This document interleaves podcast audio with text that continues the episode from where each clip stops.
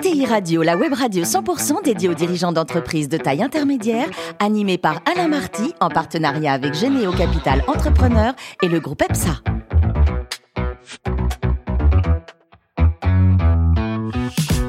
Bonjour à toutes et à tous, bienvenue à bord de ETI Radio. Vous êtes plus de 43 000 dirigeants d'entreprise abonnés à nos podcasts et on vous remercie d'être toujours plus nombreux à nous écouter. Chaque semaine, vous pouvez bien sûr réagir sur les réseaux sociaux, notre compte Twitter, ETI Radio, Thierry Dubas, TV. Ici à mes côtés aujourd'hui pour co-animer cette émission, Arnaud Lagrolet, qui est secrétaire général de Généo Capital Entrepreneur. Bonjour Arnaud.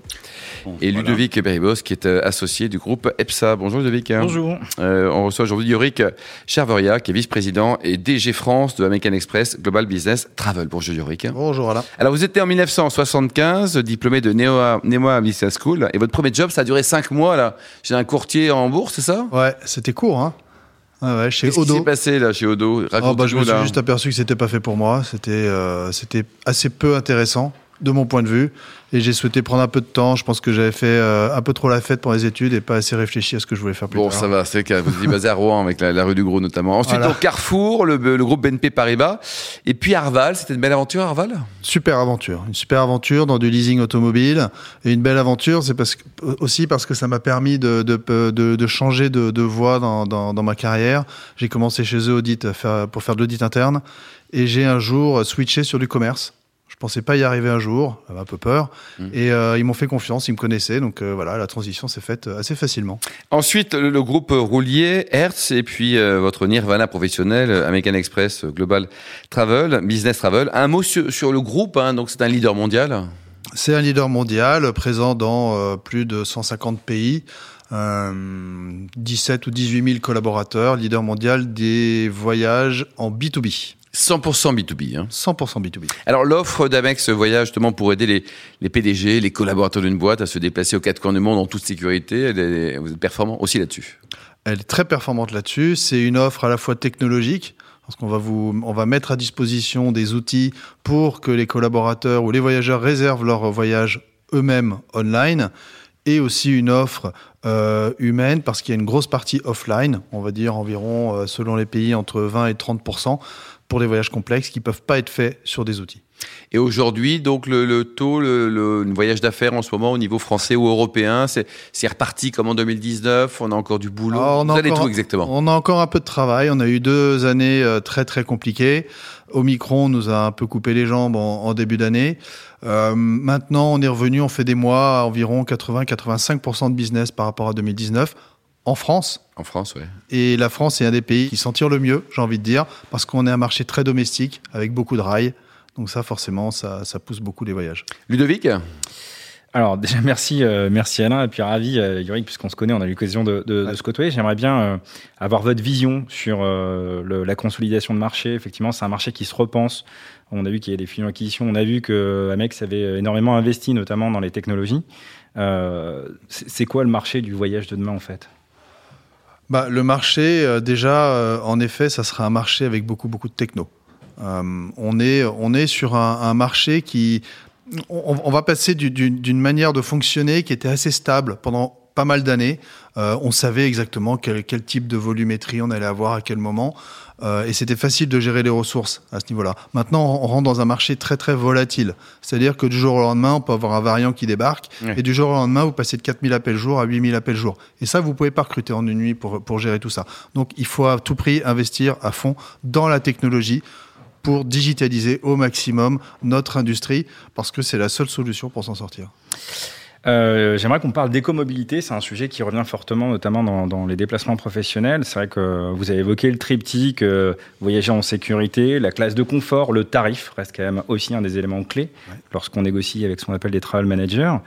Euh, la dimension environnementale est, maintenant prégnante. Quels sont euh, euh, les domaines d'intervention qu'a American Express GBT dans ce domaine justement du tracking de l'empreinte carbone des sociétés? En fait, il y en a plusieurs. Les sociétés maintenant ont des objectifs très clairs en termes de réduction de l'empreinte carbone et on va pas pouvoir y couper. La première des choses, c'est d'accompagner les entreprises à analyser leur consommation. Ça, c'est la première des choses à faire.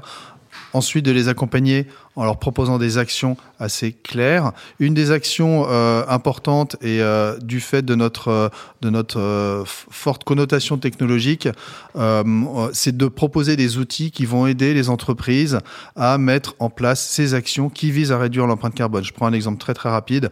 Quand vous voulez choisir un billet d'avion, avant on pouvait choisir en fonction avec des critères de prix, de, de, de date et ainsi de suite. Maintenant, on a pu rajouter, grâce à l'outil Neo qui nous appartient, euh, des critères de CO2. Voilà. Donc ça, c'est un exemple concret. On a beaucoup beaucoup investi pendant cette crise Covid justement euh, avec Et le client est très sensible à ça, Yorick? Très sensible. Ouais, très sensible parce que, encore une fois, les, les entreprises ont des gros objectifs à atteindre. Si on leur donne pas les outils, ils vont pas y arriver. Ludovic Il faut, faut l'avoir à l'esprit, hein, un, petit, un petit sujet de, de- de précision, mais le transport, c'est quand même la première source d'émissions de CO2. Et aujourd'hui, effectivement, euh, traquer ce qu'on appelle le scope 3, notamment dans l'utilisation de ces déplacements, euh, cette empreinte carbone est devenue une nécessité. Donc c'est vraiment un enjeu fort. Euh, J'avais notre question, on voit des, des nouveaux acteurs arriver sur le marché, on a parlé d'innovation, vous nous avez parlé de technologie. Euh, Lorsqu'on est le plus gros, vous êtes quasiment le plus gros acteur, ou certainement le plus gros sur le marché, comment on fait pour se prémunir des nouveaux entrants qui arrivent avec de Eh bonnes oui. idées Et qui sont très agiles. et, et qui sont hein. très agiles Ouais. qui sont très agiles, c'est vrai. Alors déjà, je trouve que c'est très bien, c'est plutôt sain d'avoir des nouveaux entrants. Après, nous, j'ai tendance à considérer Amex GBT comme un nouveau entrant, comme une start-up.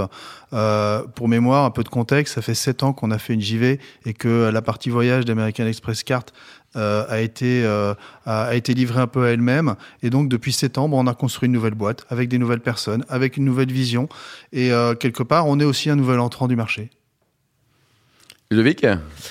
Euh, un nouvel entrant d'une certaine taille. euh, Avec un peu d'expertise. Oui, c'est Ouais, ça. ouais, très bien. Et d'antériorité, hein, parce que c'est ça, ça- C'était créé quand d'ailleurs, Amex? Ça Ça fait un peu plus de 100 ans maintenant. Oui, 100 ans, oui, donc vous avez eu le temps de vous habituer. hein. une, une jeune start-up. Absolument. Jeune start-up. Oui, effectivement, il y a un sujet qui est important. Moi, ça fait des années que j'ai eu l'occasion d'évoluer euh, proche de cette industrie. Euh, on parle souvent de qualité de service. Vous évoquez la technologie. On est assez clair là-dessus. On sait qu'il y a l'humain. Souvent, les clients, quand ils prennent un partenaire, disent en fait, on ne veut pas que la techno, on veut les humains qu'il y a derrière. J'aimerais savoir aujourd'hui comment euh, vous arrivez à recruter, à former euh, ou à faire venir des collaborateurs Et des talents, quoi. Et des talents. ouais. et des talents. C'est un vrai sujet. Euh, en France, euh, la partie, ce qu'on appelle offline chez nous, représente encore 20% du business, grosso modo. Euh, dont 20% des, des, des transactions qui se font offline, pour lesquelles on a besoin d'avoir des agents qui répondent au téléphone.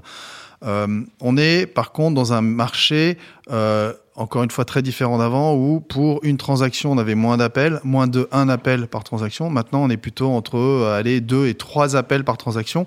Et oui, il faut recruter, notamment sur la catégorie meeting and events, où là, on a un vrai problème, une, vraie problématique de staff.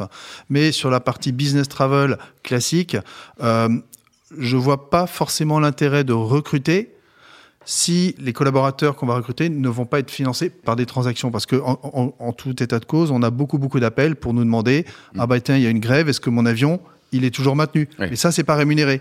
Donc il y a d'autres façons. Faut pas de leur faire. répondre. Non, il faut, il faut, il, faut, il faut répondre parce que euh, les, les, les voyageurs euh, euh, subissent quand même beaucoup de désagréments. On a beaucoup d'informations sur des vols annulés en ce moment, sur euh, des aéroports qui sont saturés, euh, sur des grèves. Euh, la semaine prochaine, il y a une, il y a une grève assez importante en Angleterre.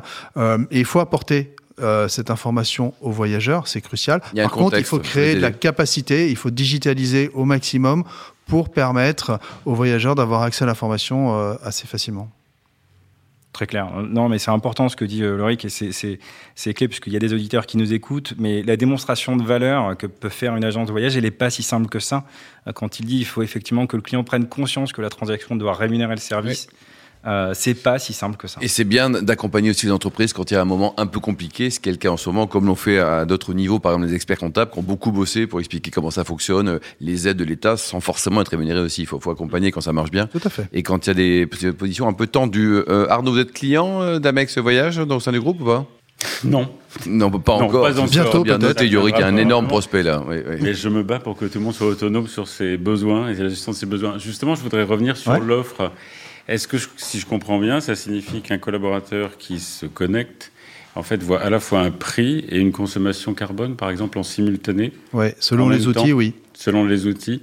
Et donc, du coup, sur un parcours, vous lui proposez une optimisation du prix du carbone. Exactement. Et après, dans les consolidations que vous faites euh, pour l'entreprise, vous, vous êtes capable donc de lui On est restituer. des On est capable de restituer, on est capable d'analyser aussi s'il y avait une meilleure option avec une empreinte carbone un peu plus intéressante, et on est capable de mener des analyses et d'en- d'engager des plans d'action à partir de cela. ouais.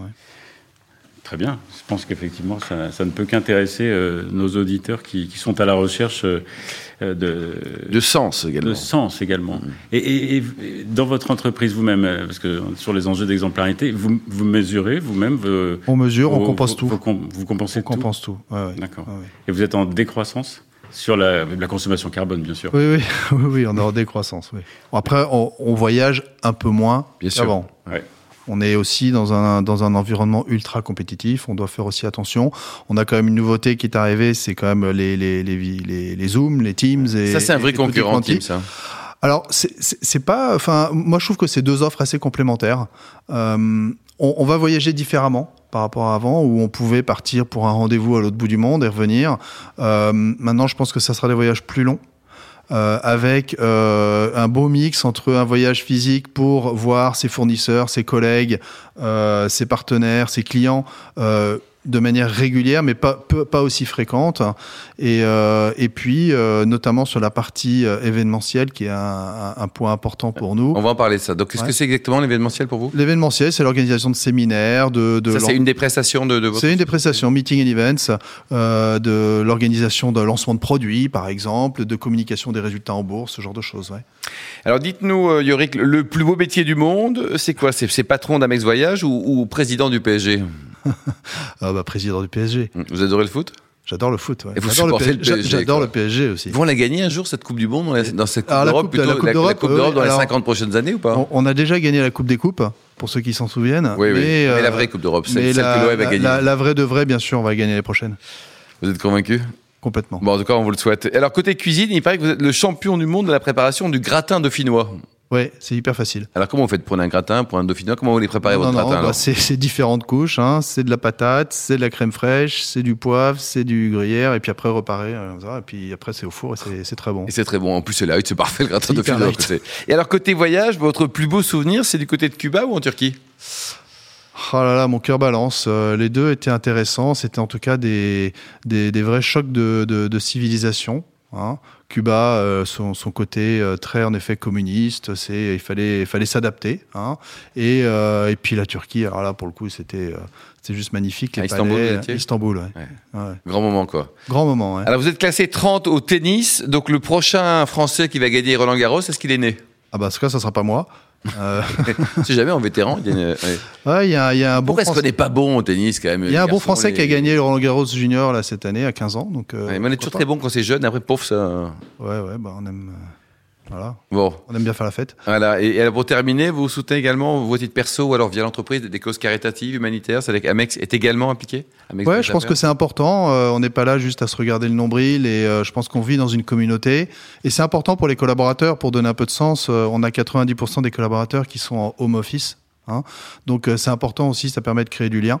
On tra- donc on travaille beaucoup avec euh, voilà avec plein d'associations. On monte des, des on monte des des euh, Des programmes de soutien. Des, des programmes de soutien avec des, euh, un environnement quand même assez ludique. C'est-à-dire, on fait des concours de pronostics. C'est les trois, les trois premières équipes qui gagnent auxquelles on va donner, on va verser des fonds voilà, Mm-hmm. pour des associations. Et le télétravail, ça a des limites ou pas? Ça a des limites, c'est-à-dire? À un moment donné, le télétravail, euh, pas 100%, si? Euh, Pas à 100%, mais le télétravail a du bon, je trouve, pour l'équilibre perso-pro. c'est pas si mal. Et en productivité, on perd rien. On perd absolument rien. Merci beaucoup Yorick, merci également à vous Ludovic et Arnaud, fan de ce numéro de ETI Radio. Retrouvez tous nos podcasts sur notre site et suivez notre actualité sur le compte Twitter et LinkedIn. On se rendez-vous mardi prochain, ça sera 14h précise pour une nouvelle émission. L'invité de la semaine de ETI Radio, une production b2b radio.tv en partenariat avec Généo Capital Entrepreneur et le groupe EPSA.